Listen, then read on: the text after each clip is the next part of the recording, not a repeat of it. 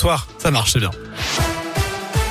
Et à la une de l'actu, la fête à nouveau stoppée dans les discothèques. Elles vont fermer à partir de vendredi et pour au moins quatre semaines.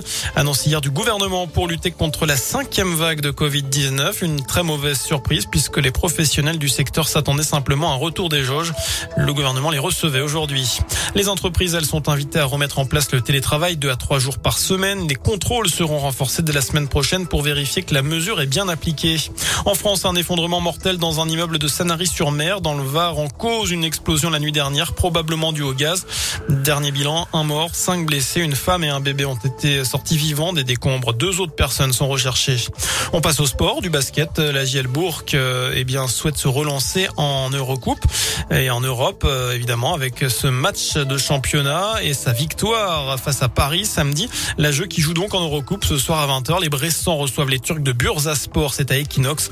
Les hommes de Laurent Legnam tenteront de décrocher leur deuxième victoire européenne de la saison un match à suivre en direct et en intégralité sur notre web radio, la JL Bourg.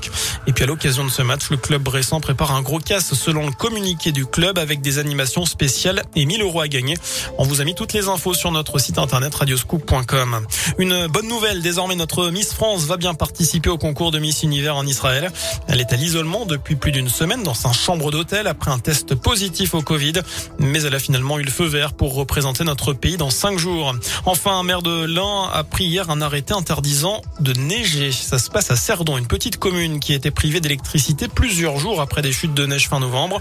On peut notamment lire que certains habitants, souvent néo-ruraux, se croient toujours dans le centre de Lyon et se plaignent de l'état des routes et des coupures de courant. Le tout en précisant que plusieurs d'entre eux trouvent la neige froide, qu'elle mouille et qu'elle glisse. Vous pouvez retrouver cet arrêté très particulier sur radioscoop.com. Voilà pour l'essentiel de l'actu. Info de retour dans une demi-heure. Très bonne soirée. Merci beaucoup Sébastien.